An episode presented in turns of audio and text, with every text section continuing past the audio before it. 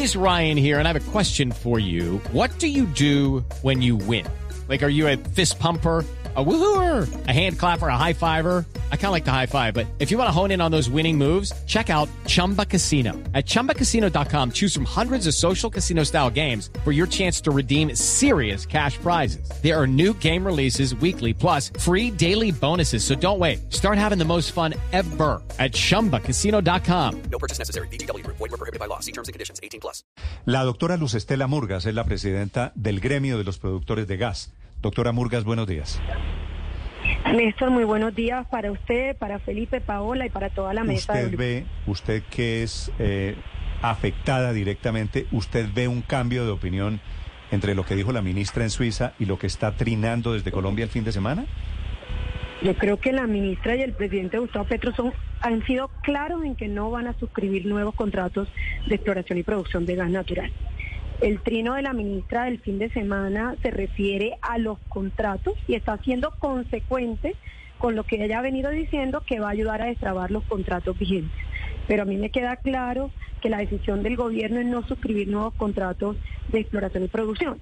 Y yo creo que la industria del gas natural, Néstor, vale la pena decirlo, también ha sido clara en que sí tenemos que transitar a un mundo carbono neutral y que eso justamente se logra implementando una transición en la que el gas natural es el principal aliado. Por eso hay que mantener actividad exploratoria a largo plazo para mantener seguridad energética y un elemento adicional, reducir pobreza en, un país en el que tenemos más de 20 millones de personas que están en ese estado. Doctora Murgas, ¿hasta cuándo tiene reservas de gas Colombia? Porque el presidente dijo que era 2041, es decir, tenemos para 19, 20 años reservas de gas.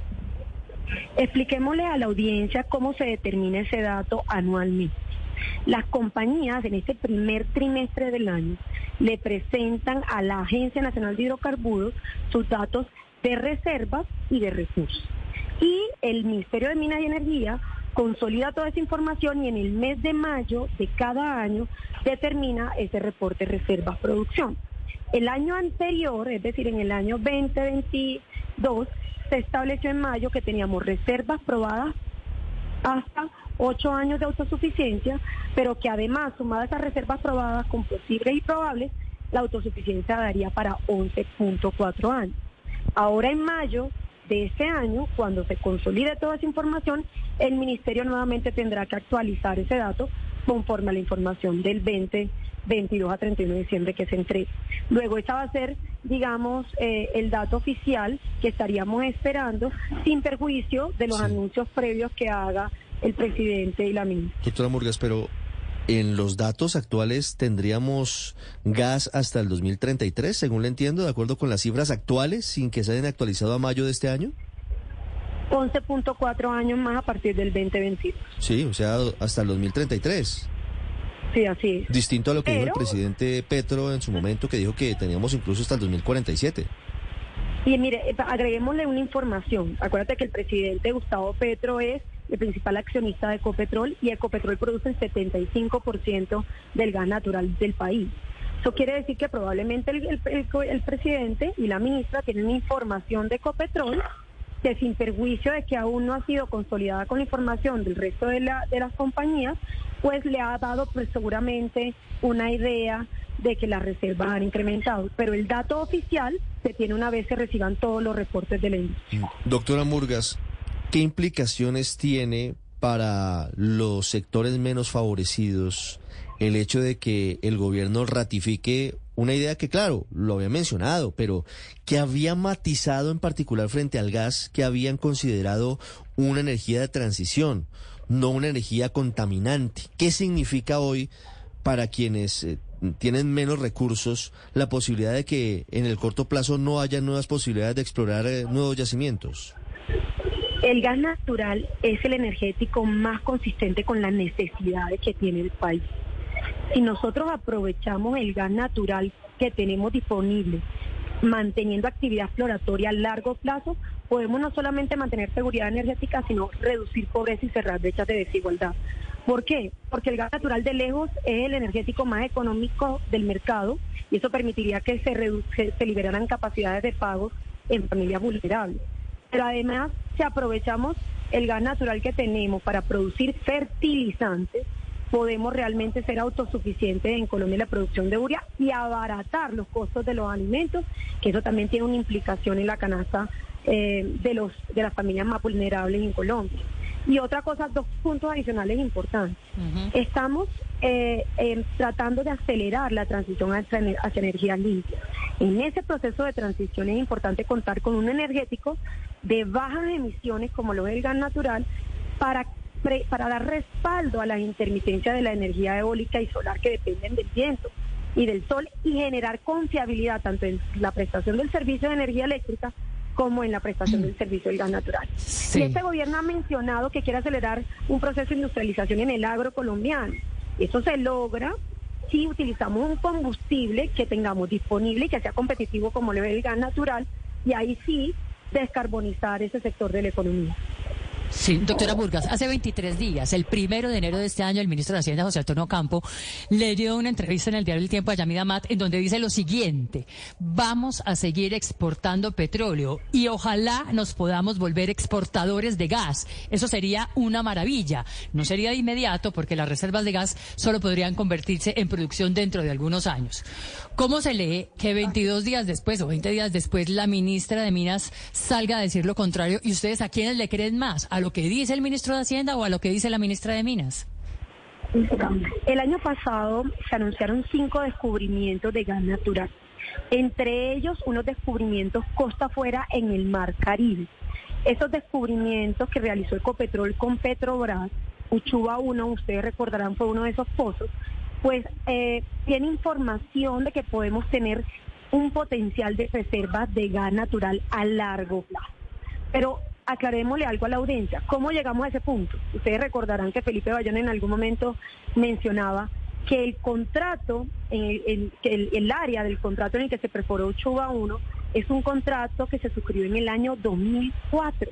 Es decir, que este descubrimiento se dio 18 años después de haberse suscrito el contrato. Por eso es que la seguridad energética del mañana se garantiza con más actividad exploratoria desde hoy porque estos son contratos que cuyas inversiones y actividades son a largo plazo y estamos viendo un resultado después de 18 años.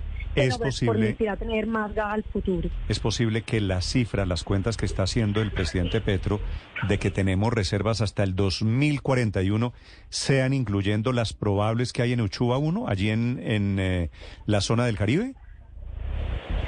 Tendría, eh, yo creería que a eso se refiere porque él está incluyendo información probablemente que tiene de primera mano de Ecopetrol.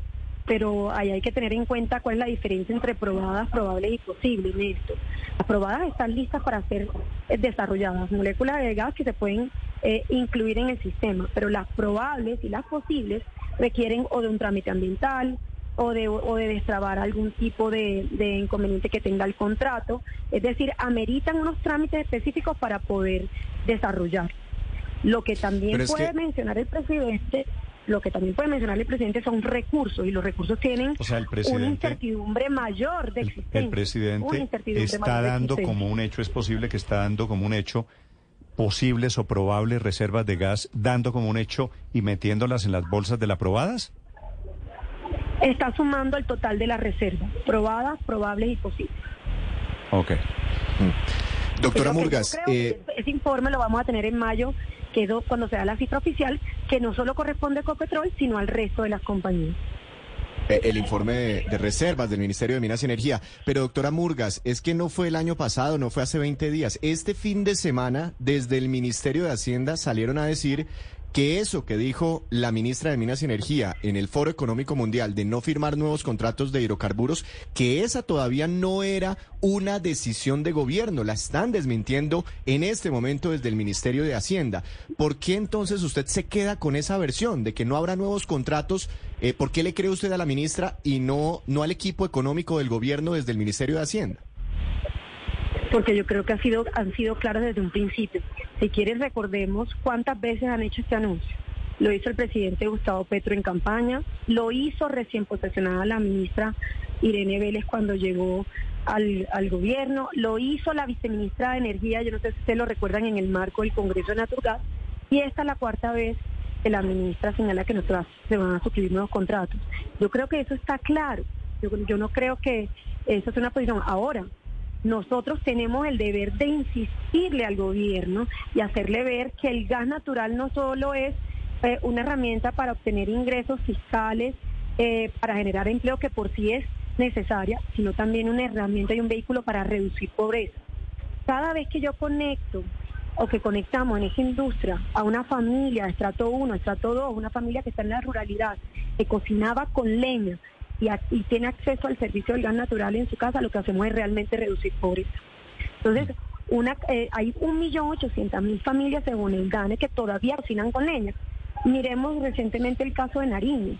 El no tener acceso al gas natural en Nariño durante estos días, lo que ha hecho es que las familias vuelvan a cocinar con leña. Ahí no estaríamos haciendo una transición energética eh, justa como la ministra Sí, quiere hacerla y el gobierno quiere hacer. Doctora Murgas, a Ahí propósito, sería retroceder en el tiempo. yo tengo, yo tengo algunos servicios públicos que funcionan con gas.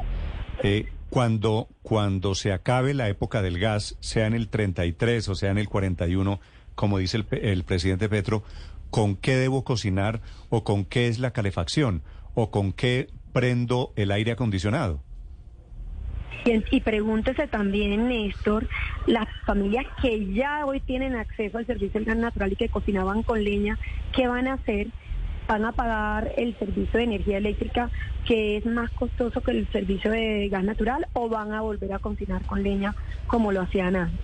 Claramente, hay que hoy 36 millones de colombianos tienen acceso al gas natural.